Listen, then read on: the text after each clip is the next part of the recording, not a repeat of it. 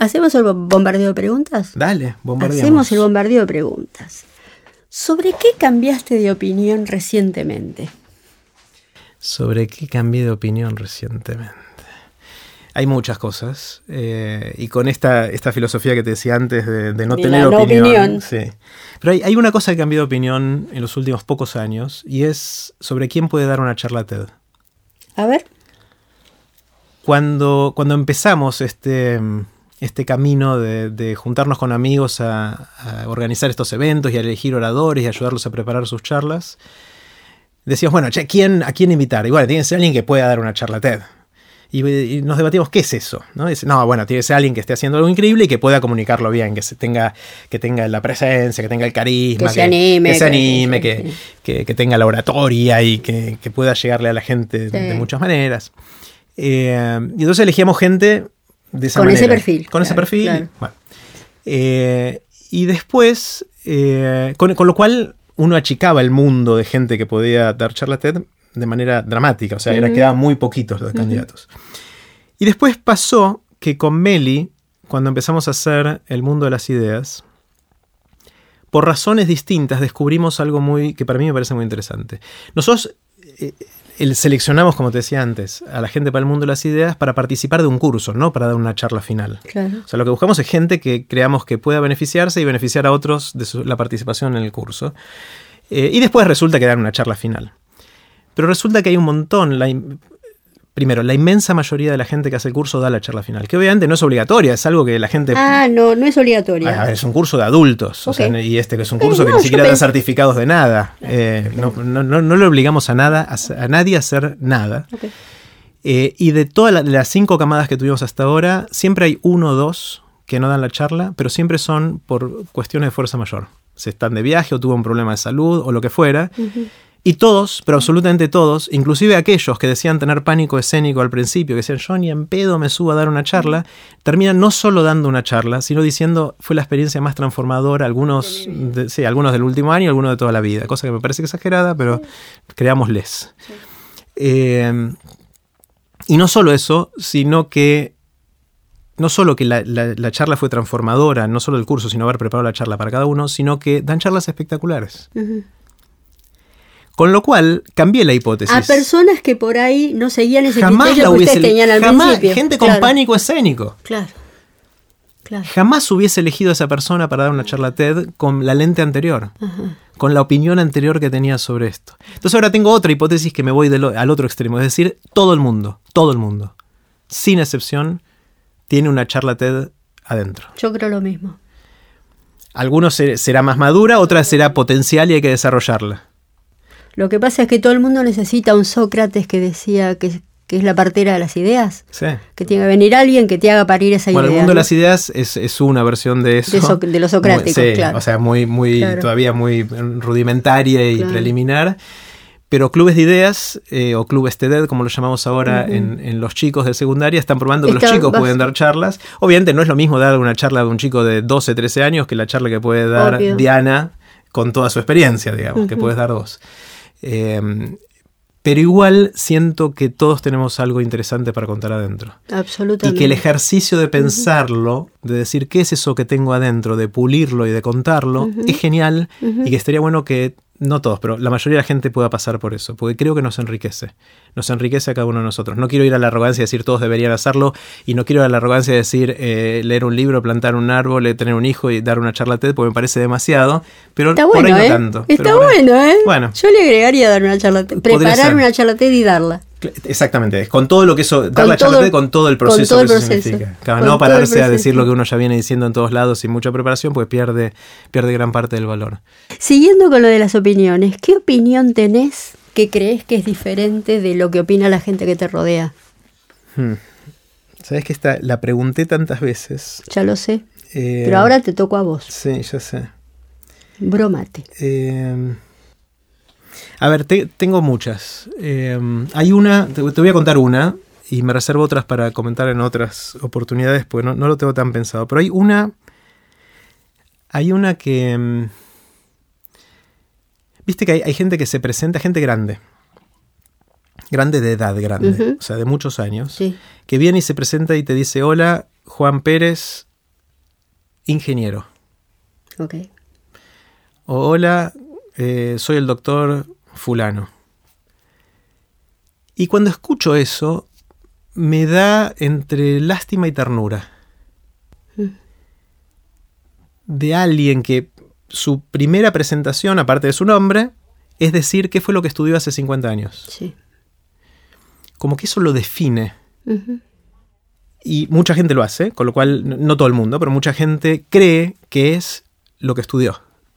Lo cree que a veces inconscientemente, por ahí si se lo preguntas no lo va a decir, pero como viene se presenta y te dice Con tú. mi marido nos reímos, nos reímos, no nos reímos, nos da lo mismo que vos.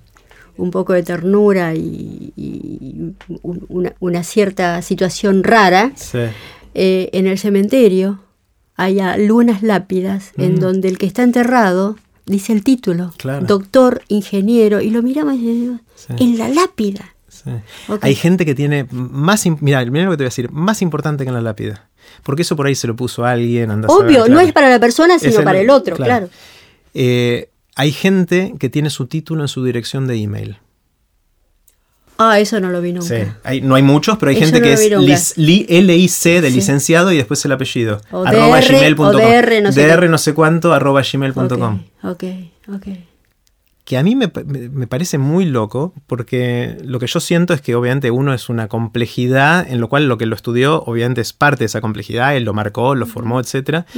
Pero uno no es eso, es un montón de otras cosas sumadas a, a eso, es la, la- la suma de experiencias que tuvo, las opiniones que se va formando, la- sus sueños, o sea, no sé, son una cantidad de cosas. Y, siento que en eso opino distinto a alguna gente, no sé si la mayoría, gente. pero alguna gente que, que por ahí inconscientemente a veces cree que, que uno es lo que estudió. Eh, sí, además dijiste que gente grande y tenés razón, porque por ahí hay gente para la cual haber llegado a un título implicaba eh, un grado de, de prestigio que comprometía toda su identidad, cosa que ya no nos pasa ahora. Es decir, el título no te, no te, no te define en quién sos vos. Claro. Sí, eh, lo de grande en parte es por eso que decís que era distinta Mm. la cultura y segundo que me- lo que me asombra es que después de 50 años sigan diciéndolo, soy ingeniero y, Y lo- es eso, lo que me define. es impresionante. Claro. ¿Tenés alguna habilidad inútil? Em, soy muy bueno en reconocer cuando dos canciones se parecen, pero de maneras sutiles. Ups. Eh, pero soy re malo después en acordarme cuáles son las canciones. Te lo puedo decir mientras estoy escuchando. Estoy escuchando una canción y digo, pará, esta es igual a... O sea, reconoces dos o tres acordes seguidos, dos o tres hay- notas hay- seguidas. Es, y- es algo, puede ser, puede ser una secuencia melódica, tres o cuatro notas, puede ser algo eh, de, de la base de la batería, puede ser un tema de acordes. eh, hay- y ahora no te voy a poder decir cuáles son, porque me pasa en el momento. Hay una de. Madonna que es igual a una de Michael Jackson, y para mí son idénticas. Eh, y es algo que, que lo menciono, Marce, mi esposa, ella es mucho más música que yo, ella Sí, canta y, sí. y hace percusión, le gusta la música, tiene un oído eh, mucho más desarrollado que el, que el mío, pero ella se asombra cuando yo le muestro estas cosas, porque reconoce cuando se lo digo, pero por ahí ella no. O sea, es una habilidad que tengo rara, que no sirve absolutamente para nada. ¿Y eso lo haces extensivo a las personas? Es decir, a, a las voces, a los sonidos, a los No- tonos de las personas. No eso, pero sí a los parecidos. Eso es, otra, eso es otra habilidad inútil. Soy muy bueno encontrándole parecidos a la gente. Físicos. Sí, sí, este, este ¿A es igual. Bueno, eh, sí, algo de utilidad tiene, pero es una enfermedad que tenemos con Marce, con mi esposa, que nos encanta cuando hay alguien encontrarle parecidos. Sí, sí. Eh, a- sé, sé- sé que a varios le puede pasar lo mismo. Eh, pero me sirve, tiene alguna utilidad. Por ejemplo, cuando en una época me tocaba entrevistar gente para mi trabajo, recibía mucha gente y los entrevistaba, y por ahí en un día entrevistaba a 10 personas, 12 personas. Y lo que hacía era, eh, tenía el currículum de esa persona impreso Claro. y al lado, chiquitito, me anotaba arriba a quién se parecía a esa Claro, persona. y así Entonces, te acordabas. Entonces al final del día, cuando nos juntamos con los demás que habían entrevistado, enseguida me acordaba quién era la persona porque se parecía a alguno. Qué buenísimo, buenísimo. Eh, pregunta típica de Jerry. A ver. Si te despertaran de golpe a las 3 de la mañana y te preguntaran de qué trabajas, ¿qué dirías? Ah, eh, eh, ver, últimamente estoy diciendo que soy emprendedor de las ideas, pero no, no- no estoy del todo feliz con, con ese nombre. Eh, a mí me encanta dedicarme a cosas que no tienen nombre.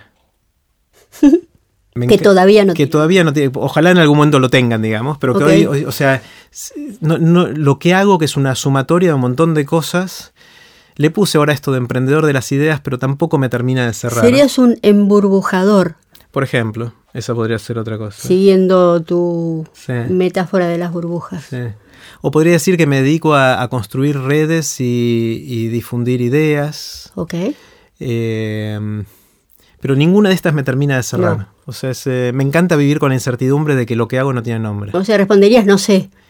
No, o sea, sé a qué me dedico, pero no sé qué nombre tiene. No sé cómo. Y, prefiero no ponérselo porque me va a encasillar de, alguna manera que. Listo. Eh, ¿Qué es descansar para vos? ¿Qué es descansar para mí? Huh. Hay veces que estoy cansado físicamente y necesito una cura de sueño. Eh, de hecho, anoche me fui a dormir a las 9, me quedé frito a las 9 de la noche sin cenar. Y hoy me desperté a las 6 de la mañana, habiendo dormido 9 horas, y me levanté fresquito, contento, con una sonrisa en la cara. Ese es un tipo de descanso. Pero hay otro tipo de descanso que me interesa más, y es el descanso creativo. Yo tuve la suerte de encontrar una, una dinámica eh, a lo largo del año que tengo mucha intensidad de hacer cosas entre marzo y noviembre.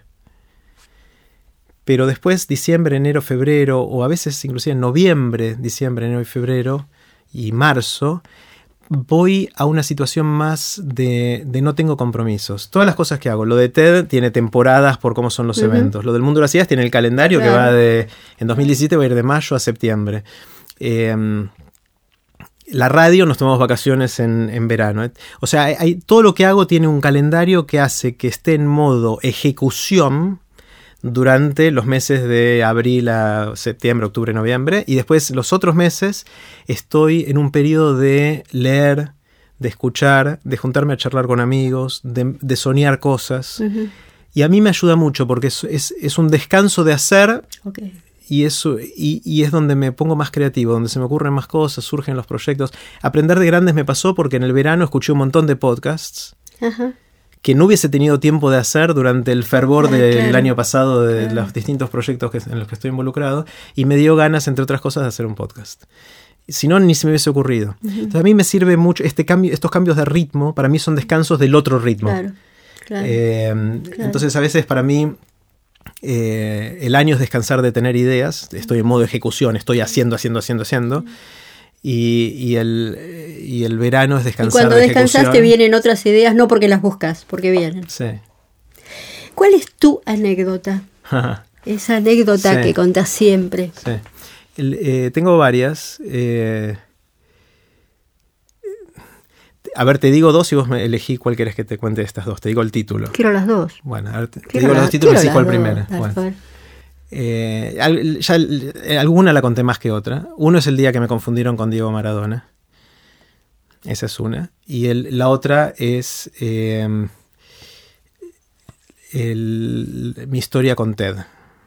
La historia. No, quiero las- quiero las dos. No, no. Bueno, Dale primero la de Maradona. La de después Maradona. Dale. eh, corría el año 1994. Eh, en el 94, eh, no sé si te acordás, fue el Mundial de Fútbol en Estados Unidos. Sí. Yo vivía en Boston, estaba haciendo mi doctorado. Eh, estábamos con Marce ya casados viviendo ahí. Y, mm, y ya éramos, como te conté antes, muy amigos de, de Adrián Paenza. Y la, la selección argentina concentraba para la primera ronda en el Babson College, que eran las- las afueras de, de Boston. Eh, y los primeros dos partidos fueron contra Grecia y Nigeria en el estadio que está ahí cerquita de Boston. Y mm, esto era 10 días antes de empezar o una semana antes de empezar el, el Mundial del primer partido. Y la selección nacional que estaba concentrando en el, eh, ahí cerquita de Boston tenía el último día libre. Y entonces se iban, los jugadores tenían día libre, podían hacer lo que querían. Y yo estaba estudiando, Marce era un fin de semana, recuerdo, Marce se había ido a Nueva York a visitar una amiga y yo estaba solo trabajando en mi tesis en mi departamento. Y me suena el teléfono y era Adrián, que dice, che Jerry, estamos, eh, estamos- vamos a ir a comer unas pizzas a- al, al centro, si querés venir. Digo, mira, justo hoy no, estoy complicado, estoy avanzando bastante con la tesis, quedemos para otro día. Me dice, no, dale, vení, vení, me insiste. Le digo, estoy complicado, me dice, no, lo que pasa, viene Diego también. Y yo dije, ¿dónde, dónde, a qué hora? Imagínate, 94 era, Diego estaba en el momento de, esta es la última oportunidad Claro, de... Todavía no sabíamos lo que iba a pasar Sí. dos semanas después. Sí. Ah, claro, Eh, fue ahí. Claro, fue dos ahí. semanas después. Fue claro. dos semanas después. Pero bueno, le cortaron Eh, las piernas. claro. Sí.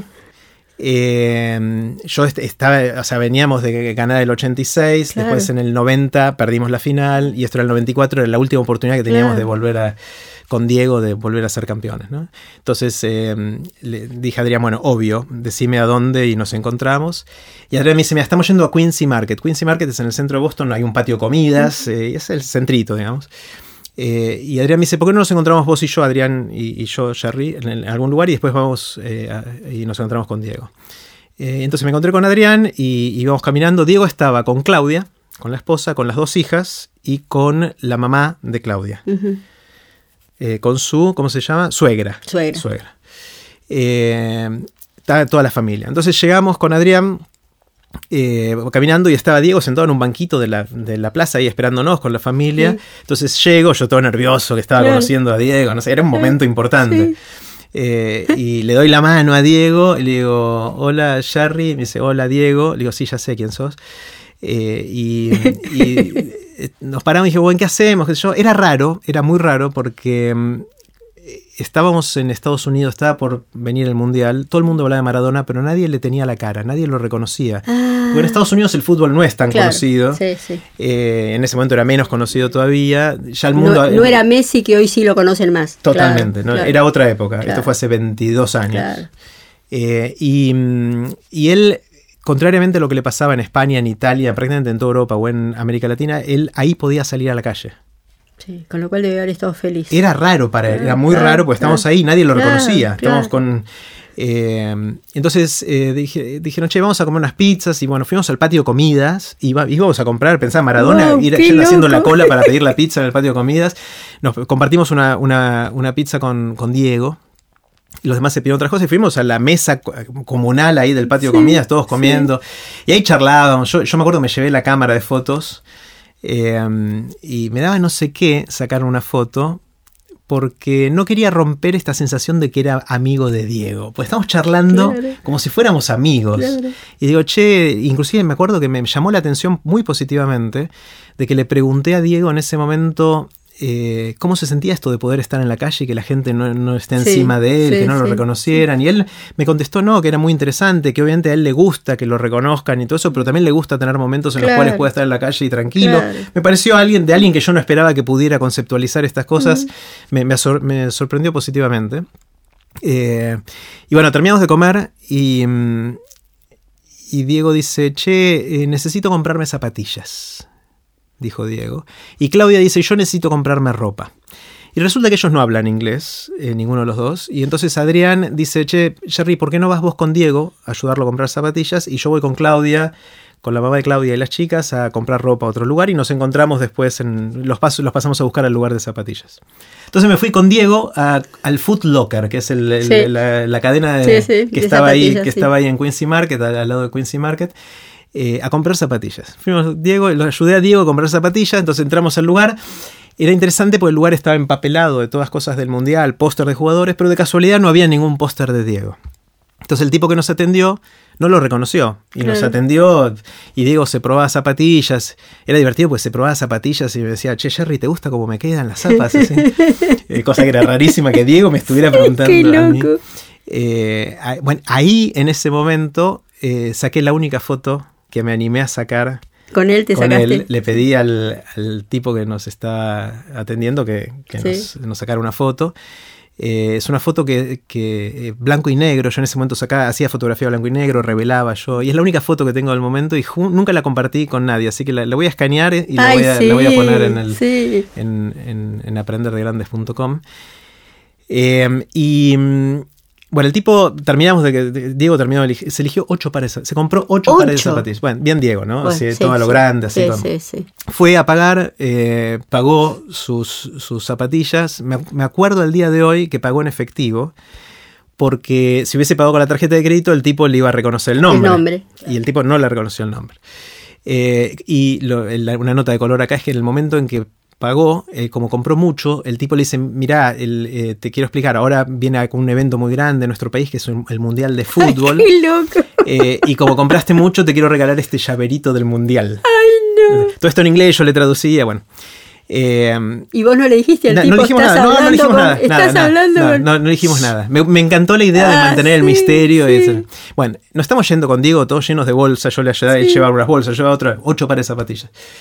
Eh, en el momento que estamos saliendo, llega Diego con Claudia, con el resto de la familia, de haber comprado otras cosas. No, Adrián con Claudia. Perdón, eh, Adrián. Sí. Llega Adrián, y en el momento que estamos saliendo con Diego, salimos caminando con Diego, y el momento que salimos, Adrián le dice al tipo que nos había atendido, che, ¿sabes a quién acabas de atender? Y el tipo le dice, no, ¿a quién? Y Adrián le dice, acabas de atender a Diego Maradona. Y el, el vendedor se sacó, o sea, se puso Se loco. morir, dice, no te, no te puedo creer, puedo no te puedo creer que atendí a en Diego Maradona". negocio, yo lo Entonces, atendí. entonces salí- salió corriendo, salió corriendo y nos alcanzó a Diego y a mí. Y yo soy, yo, yo no soy alto, pero soy más alto que Diego. Sí. El tipo nos alcanzó, me puso el brazo en el hombro y me dijo, ¿Are you Diego Maradona? Ah, Entonces ese fue el día que me confundieron con qué Diego Maradona. lindo, qué lindo, qué lindo. Eh, obviamente le dijimos que no y, y Diego le terminó firmando algo, pero por un ratito fui Diego Maradona. Qué lindo. Así que es un recuerdo que tengo de- del Mundial 94. ¿Y el otro, la de Ted? ¿Qué me vas a contar? Sí, La eh, anécdota de Ted. Mm. A mí me gusta decir que, que Ted me, me abrió la cabeza y me hizo correr la sangre de maneras que jamás hubiese esperado. Eh, yo, como te conté antes, me, me enamoré de Ted. Qué linda viendo esa videos. imagen de me hizo correr la sangre. Sí. ¿no? Eh, el, Es como un río vital. Sí. Eh, yo me enamoré de Ted viendo los videos y siempre mi sueño había sido ir a TED a, se- a presenciar o ser uno de los 2000 que va al evento y Claro. sentarme ahí y ver a Ken Robinson dar una charla Claro. sobre el círculo rojo en el escenario y, sí. y- y Chris Anderson siendo el anfitrión de todo esto. O sea, siempre había sido mi sueño y es difícil ir a TED porque primero es caro, Ujú. es muy caro. Y también, por más que estés dispuesto a pagar, hay un montón de gente que quiere ir y el Y cupo no es limitado. claro. Entonces tenés que No tienen postularte. 10.000 personas como. No, no, como entran algunos que- que 1.500, conozco. 2.000 personas. Sí. Eh, y, y tenés que postularte y es re difícil de que te acepten, porque ya hay mucha, mucha gente que va todos los años y no hay mucho cupo. Y entonces yo me postulé, eh, dije voy a gastarme esa plata, voy a romper el chanchito, voy a gastar los ahorros y me anoté una vez eh, para ir y me rechazaron. Me dijeron, no, Mm. o sea, me- lamentablemente no hay lugar. Eh, y me frustré, qué sé yo, bueno, me anoté de nuevo al año siguiente para ir y de nuevo me llega el email, no, no, no hay lugar. Yo ya estaba frustrado y al tercer año digo, bueno, vamos a probar una vez más. ¿De qué Digo, año estamos hablando? eh, fue 2010, 2011 y ahora el Ok. tercero fue el 2012, creo. Sí. Creo que fueron. Vos ya estabas haciendo TED. Yo hacía TED Ah, Plata, claro, sí, estabas sí. haciendo, ok. Pero jamás había ido a TED. y- Ok, ok. Era, era la meca, era el Sí, lugar a sí. donde quería ir Sí, y estar y presenciar y, y- y estar esa semana codeándome con la gente que yo admiraba, digamos. ¿no? Eh, 2012 creo fue, eh, finalmente me aceptan. Yo estaba en las nubes, estaba como chocho, se me estaba cumpliendo un sueño eh, que quería hacía bastante tiempo y que había gastado bastante plata para poder ir. Bueno, llego ahí a TED eh, y como te decía, eh, dura una semana, son distintos bloques de charlas. En todos los bloques va todo el mundo a verlos, o sea, no hay cosas en paralelo. Sí. Y el teatro, esto era todavía como se hacía en Long Beach, era un teatro en el cual eh, eh, había eh, butacas y uno entraba por los, dos costados. del- y yo estaba por empezar la primera, el, la- el primer bloque de charlas y yo quería estar en el medio de la fila 3. Yo quería estar en Ahí, el mejor sí. lugar para casi Sí. poder tocar, Tocar. A, a los Sí, oradores. Era mi sueño. Y, y entonces fui temprano, me puse a hacer la cola ahí para entrar. el- eh, y ahí me doy, me doy vuelta y al lado estaba Al Gore. eh, Al Gore eh, chequeando email con su teléfono y lo vi pasar a, a otro famoso por ahí o algún orador que yo había visto. O sea, estaba en las nubes, yo estaba en ese momento y estaba transpirando de la, de la emoción, de la adrenalina. Quería que se abrieran las puertas y poder entrar. Esto, la entrada al teatro son dos puertas va y ven, que hay dos juegos de puertas, ¿viste? Como estos lugares para Sí. que no pase el sonido, Sí, el frío. la-. Bueno, eh, y en, la forma en que abren las puertas es ponen una música muy fuerte, muy así de fanfarria, y se abren las puertas para que la gente entre. Se prende la música, ya ahí yo estaba a 150 pulsaciones por, minuto mínimo, 180 te diría. Eh, y entonces, Estabas levitando en el asiento. Sí, no, yo estaba, estaba parado para entrar, ¿no? Ah, y entonces ah, la persona que. Todavía, todavía no entramos, estamos claro, entrando. Sí, sí, sí. Eh, la persona que está delante mío me sostiene la puerta vaivén abierta hacia afuera para que yo la agarre y pueda pasar. Y yo hago lo mismo con el que está atrás mío. Y cuando le dejo la puerta agarrado atrás mío, digo, salgo corriendo a sentarme en el, medio de la fila 3, pero ahí me olvidé de que había una segunda puerta vaivén. Que la misma persona me la estaba manteniendo para mí.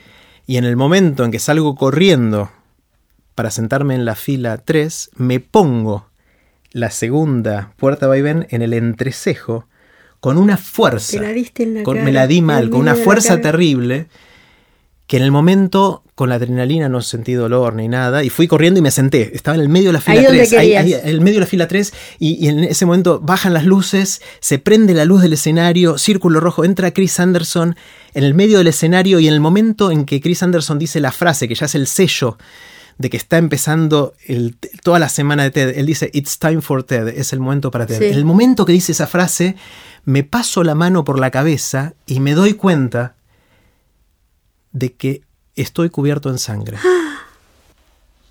Y es así como TED me abrió la cabeza y me hizo correr la sangre de maneras que jamás hubiese imaginado. Literalmente. Maravillosa, maravillosa.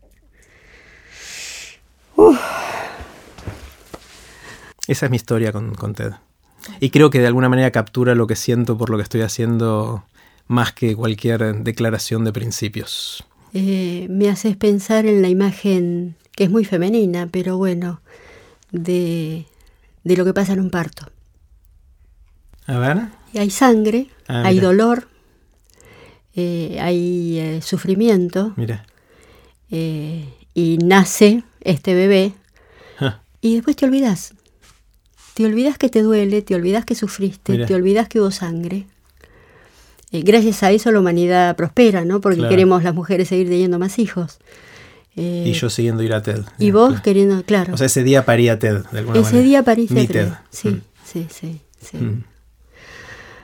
Bueno, Jerry, yo tengo, yo puedo hablar tres horas más. Eh, Hagámoslo de nuevo, si querés. ¿Ok? Dale. fue un enorme placer. Igualmente para mí. Enorme eh, placer. Me es raro hablar tanto a mí. No, un enorme placer. es muy difícil hacerte hablar a vos, ¿no? no, no. lo, digo, lo, digo, irónicamente. Sí, pero, pero en general en este ambiente estoy más acostumbrado a escuchar que, hablar, pero me encantó esta vez hablar mm, tanto. Sí, sí. Eh, bueno, me siento una privilegiada, te agradezco mucho eh, que me hayas dejado hacer de anfitriona esta vez y de dar vuelta al lugar. Bueno, gracias a vos, Diana. Ok. Ahora sí, terminó esta conversación, que nos llevó tres horas, tres horas deliciosas. Recuerdo que se pueden ver los links relevantes de la misma en aprenderdegrandes.com barra cherry. Disfruten.